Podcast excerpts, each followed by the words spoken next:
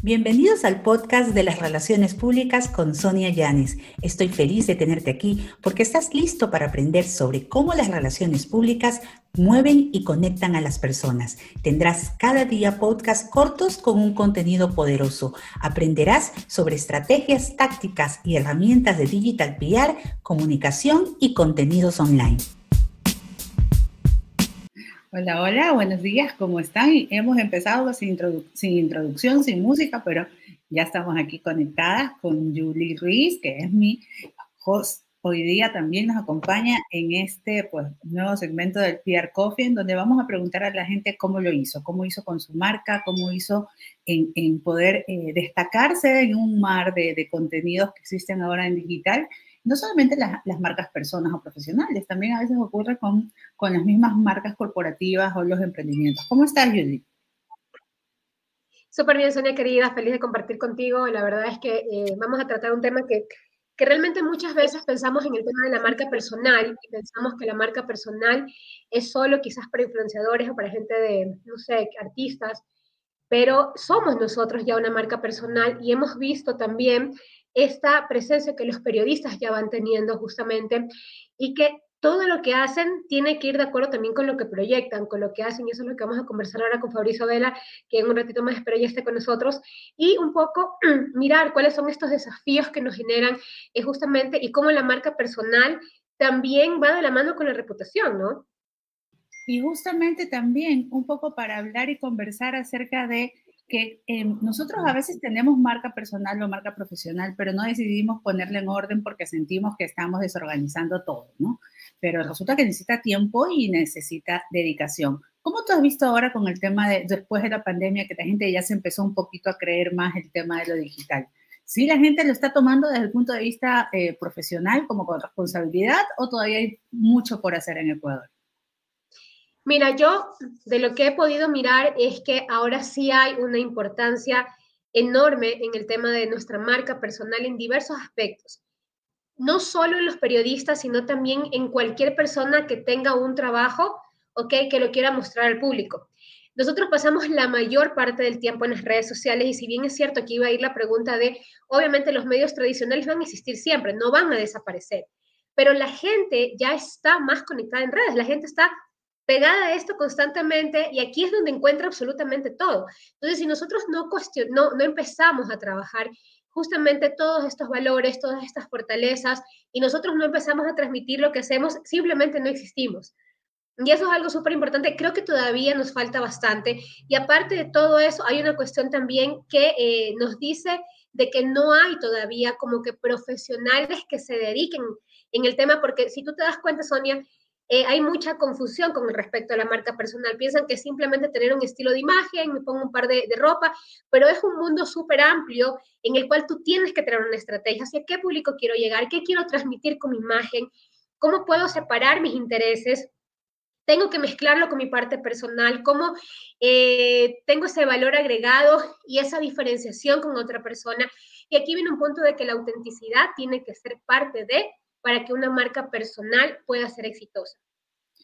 Y también un poco eh, decir que a veces empezar por casa, ¿no? Porque ah, nos imaginamos que los comunicadores, relacionistas públicos, directores de comunicación, saben gestionar muy bien su, su marca en, en, digital porque es la naturaleza donde, donde nos movemos, ¿no? Y en donde también estamos como que corrigiendo y llamando la atención a las otras personas.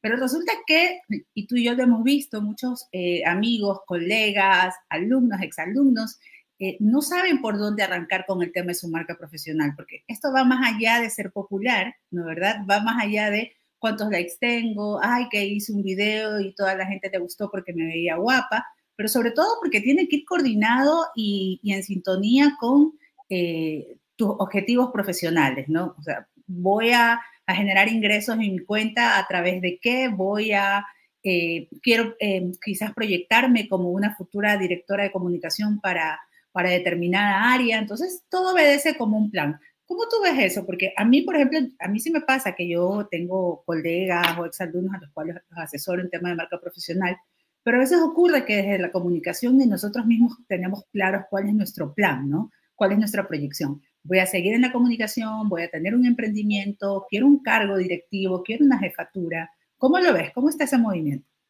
Mira, yo creo que hay una cosa importante y algo que nosotros visibilizamos y es súper bueno contarlo cuando nosotros queríamos hacer justamente eh, y estábamos viendo a quién invitar precisamente para este espacio, era que no existen muchos periodistas en el Ecuador, porque en este momento estamos hablando de la marca personal para periodistas y comunicadores, que tengan un perfil realmente con estrategia en las redes sociales. Hay muchos que retuitean cosas o quizás comparten, pero no hay muchos periodistas que realmente tengan un, eh, una, clara, una clara estrategia de la imagen que quieren este, transmitir. Conversábamos justamente de, una de las periodistas de Guayaquil, Stephanie Spin, que si bien es cierto, Stephanie tiene un súper buen perfil de Instagram, ella se enfoca más justamente en esta parte de eh, su negocio, ¿no? De su negocio que tiene, que es una eh, empresa que habla acerca de transformación personal, que se llama Creo que en busca del sentido, no estoy muy segura, y en eso se ha enfocado en sus redes sociales. Entonces, ahí la, que está súper válido, pero claro, ¿en qué momento empieza eso a ser contraproducente? O soy periodista y yo puedo tener múltiples actividades porque también es válido, pero es como que ir enfocando y es lo que vamos a ir eh, desmenuzando un poco. ¿Qué quiero mostrar en LinkedIn? ¿Qué quiero mostrar en Twitter? Y saber para qué cada red social sirve, o sea, qué puedo mostrar en cada lugar. Y es como que estamos acostumbrados también a este facilismo de que lo que posteo en una red social puede ir para las otras cuando los públicos son totalmente diferentes.